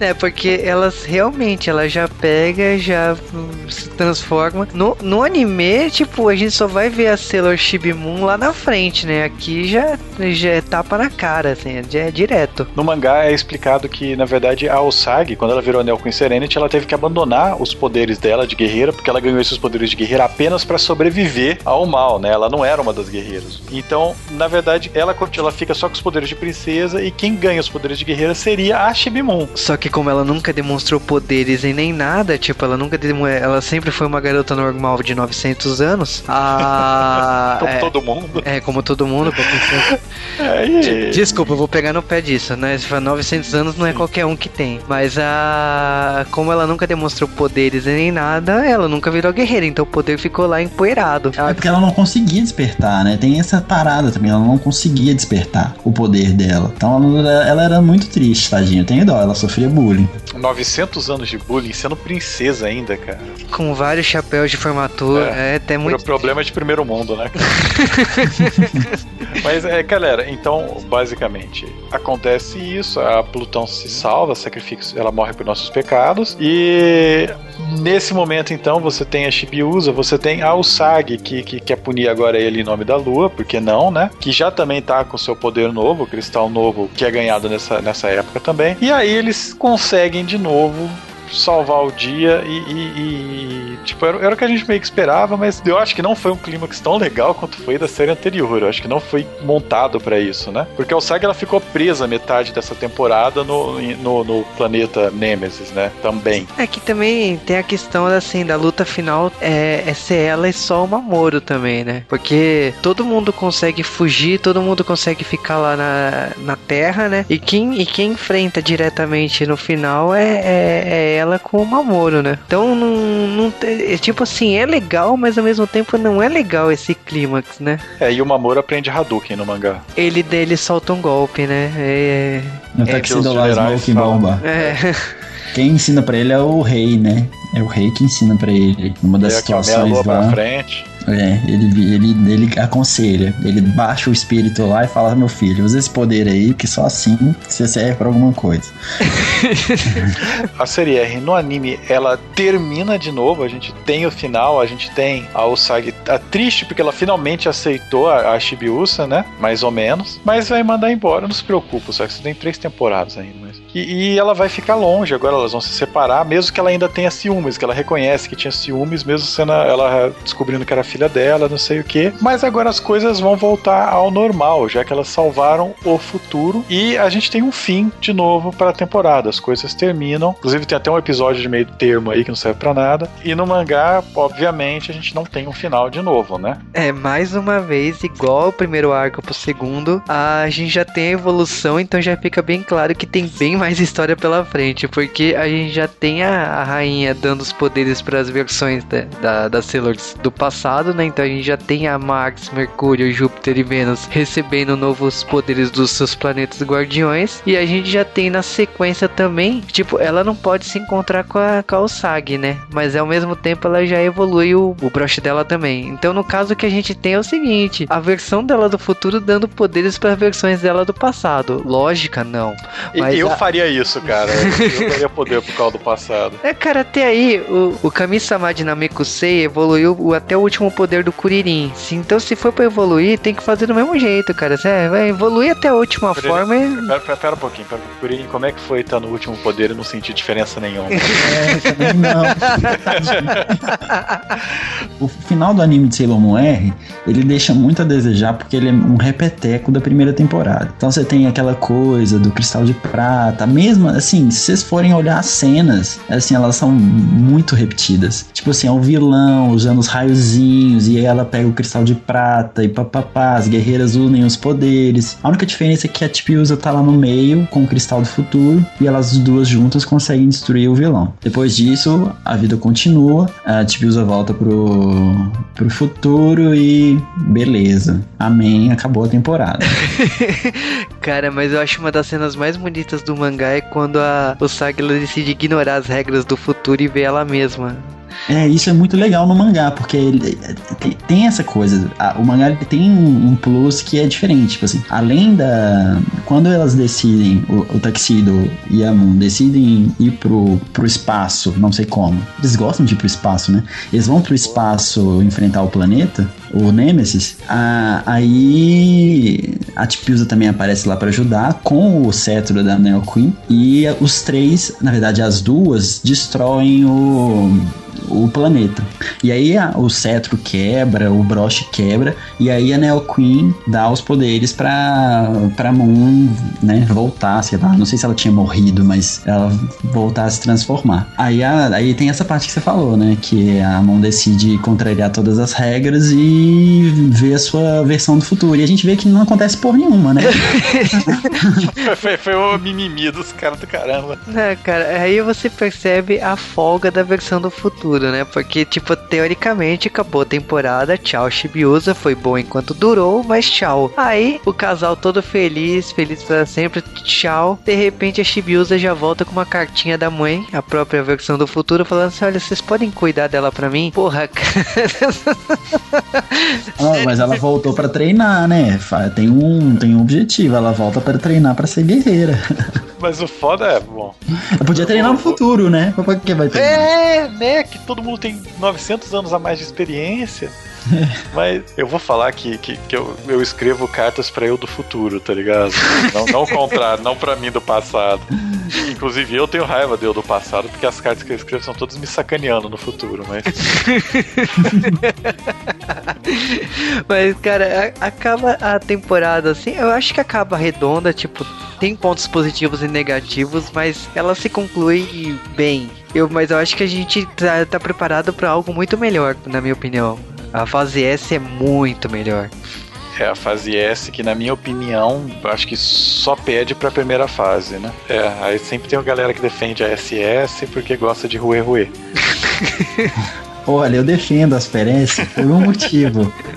Não no anime, porque o anime é um saco. Tá, é focado TV, desse, você não sabe. Mas, Mas- Você, não, pode falar dos vilões, continua. Não, não vou falar nada dos vilões, mas porque as Perez é muito divertida. Porque ela é muito boa no mangá. No mangá, porque vocês sabem aqueles primeiros capítulos de Sailor Stars que são foda do anime? Pois é, é, é Sailor Moon Super S no mangá. É simples, simplesmente isso. Então assim, é bom, é muito legal. Se tem, a- se tem as outras. Se tem as outras Sailors é legal. Então. Galera, mas isso é um papo pro próximo podcast. Quer dizer, pra daqui dois podcasts, né?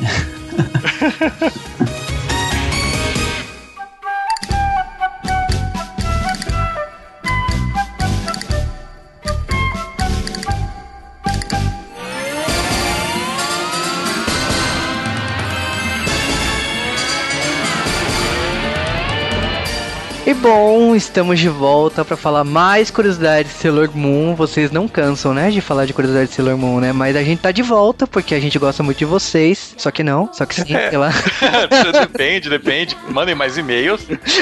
E que nós vamos falar aqui é uma coisa que, se você viu Sailor Moon apenas no Brasil, você não ficou sabendo que existia. Mas existe Sailor Moon tem filme. Aliás, Sailor Moon tem filmes e OVAs. Mas OVA é só coisa de gente velha. Mas, com exceção da primeira, cada temporada teve aí seus filmes e OVAs. Então nós vamos falar do filme de Sailor Moon R neste bloco e do OVA que acompanhou ele. Bom, a gente tá falando então de Sailor Moon R, o filme. Uau!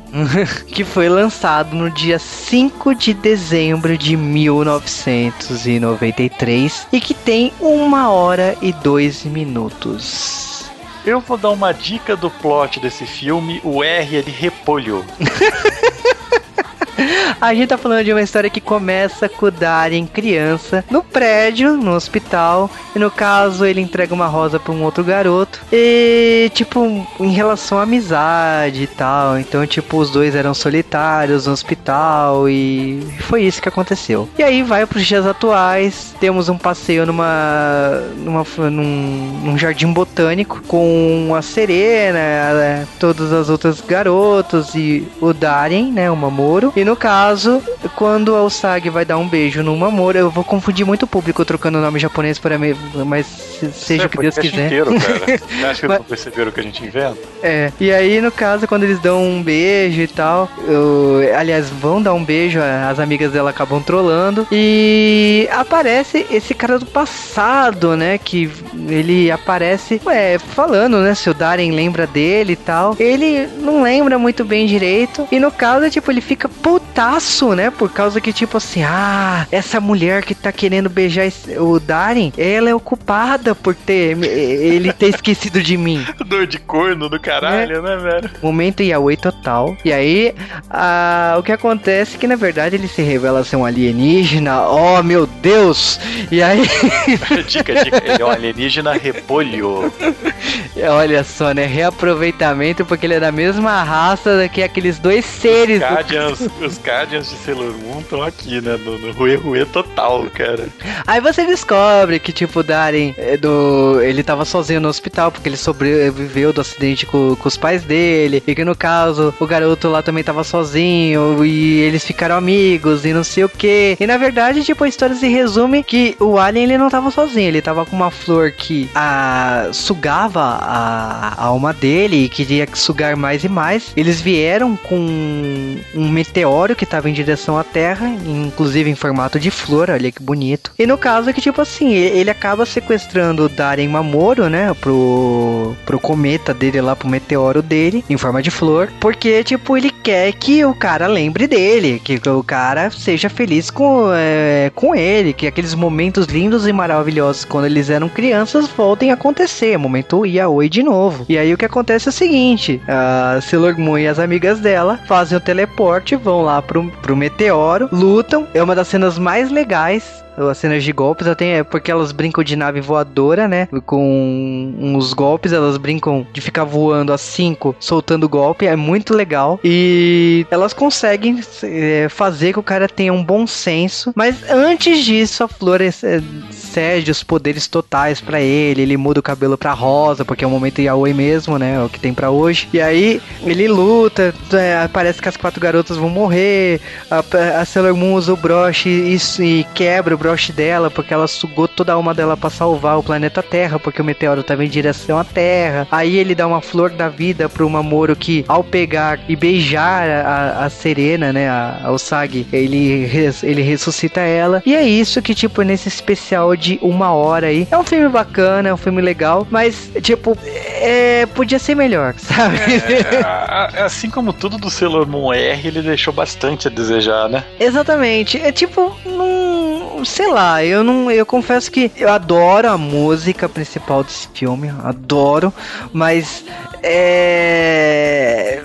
Podia ser melhor. Eu não sei se eu fiquei velho rabugento, mas não é bom pra quem tem 30 anos hoje em dia. Mas ah, falando Eu- aí. Então, eu, eu vi, eu vi quando eu não tinha 30 anos, cara. Eu, não é bom também, pra quem Não é tem bom, 30 né? Mas eu falo que é o seguinte: você acha que era só isso, Sailor Moon filme? Não, Pra justificar o seu ingresso, eles passaram um OVA nos cinemas, né? Make Up Sailor Senshi, transformação das Sailor Guerreiras, que é um episódio sem vergonha de 15 minutos de Serena com Rini, né? O Sagi e Shibiusa num restaurante ouvindo conversa de garotos em volta delas falando de Sailor Moon e as guerreiras. Então é um curta de 15 minutos ela ouvindo conversa das garotas e falando assim: a garota inteligente é a Sailor Mercúrio, a garota que é mais vívida é a Sailor Marte, as não sei o que.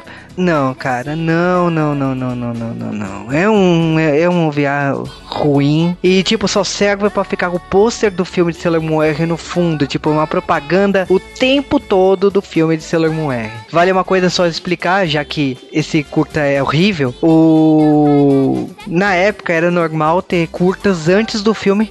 A- a- acontece algumas vezes hoje em dia. Então, não necessariamente é da mesma obra, mas é muito normal. Era muito normal nos anos 90 você ir no cinema. Você sabia que o filme tinha 50 minutos. Dragon Ball também acontecia isso. Eles botavam OVAs de, outros, de outras séries, de outros filmes, até mesmo da própria obra, pra preencher aquele tempo e valer aquele ingresso que você ia no cinema. Jogo. Oi. Você pagou dinheiro pra ir no cinema pra ver o filme do Dragon Ball? Então, Vamos continuar com o podcast. Vamos continuar com o podcast que é muito mais importante, muito mais rico do que você ir no cinema assistir um filme do Dragon Ball no- lá em 2000.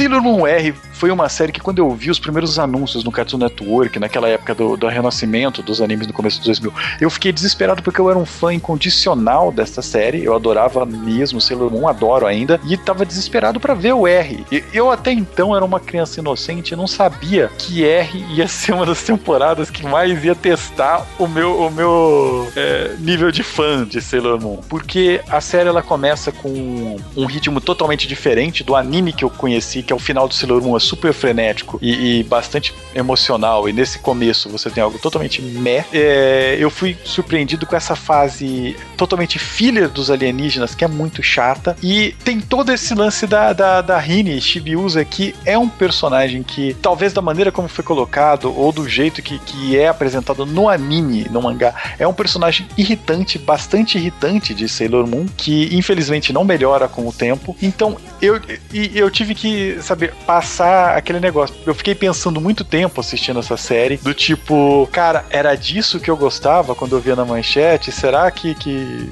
meu gosto mudou? Por sorte, logo depois veio o S, eu descobri que eu tava certo e o R foi só um relapso, mas. R de relapso aí.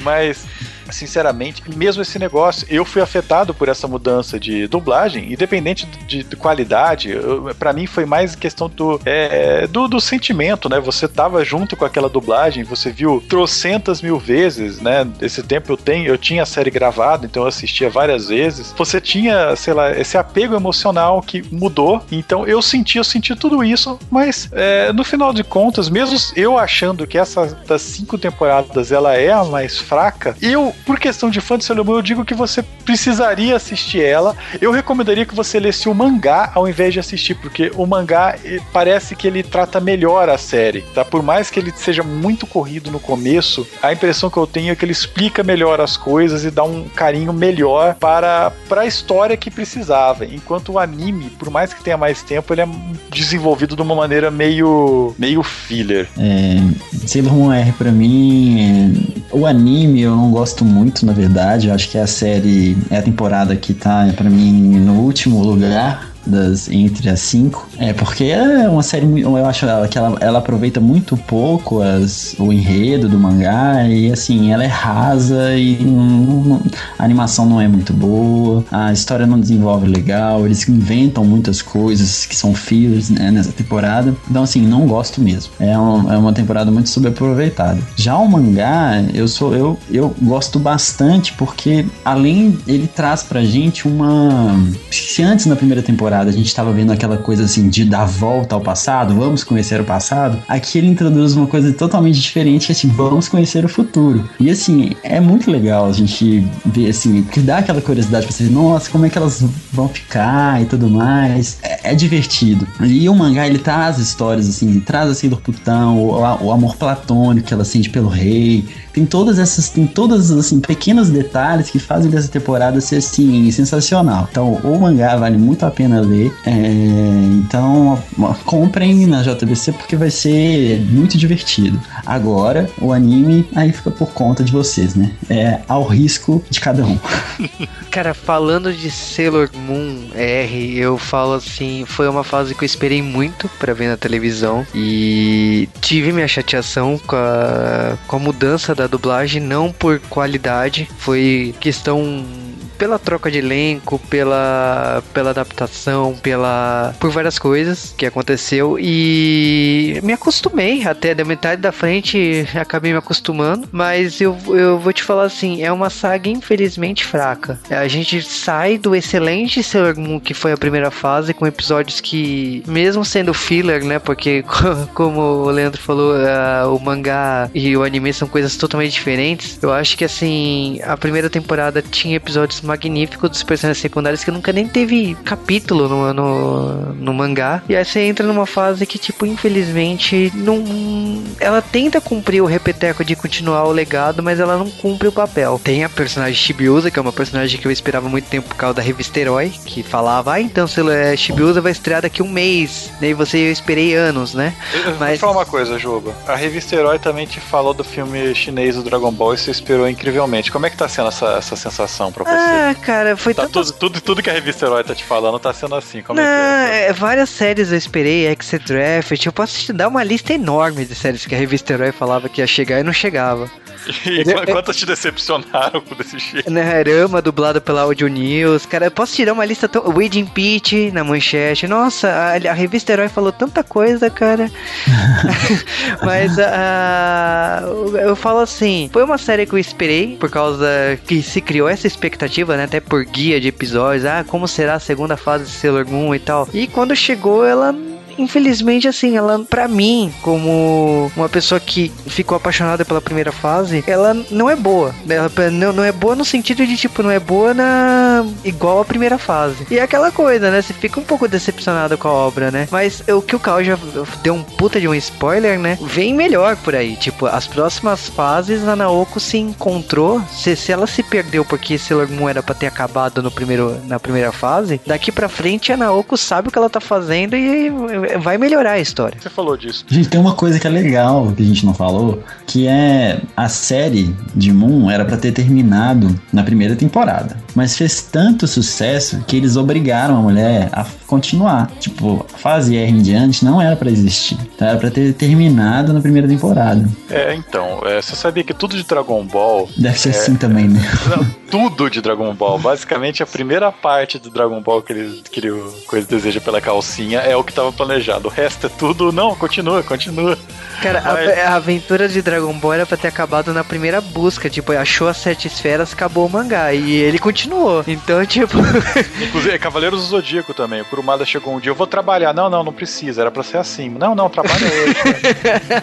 mas, é, mas o Juba falou de futuro de Sailor Moon e, e o Leandro comentou que ele gosta desse negócio de Sailor Moon mostrar o futuro e o Juba falou que eu dei spoiler, mas acho que Sailor Moon R é a série que mais dá spoiler pra gente, porque a gente sabe a partir de agora que todo, tudo vai acabar bem, sabe? Porque no século 30 tá tudo de boa. Cara, você sabe qual que é o maior spoiler? Tem uma Sailor Plutão, então significa que tem outras Sailors.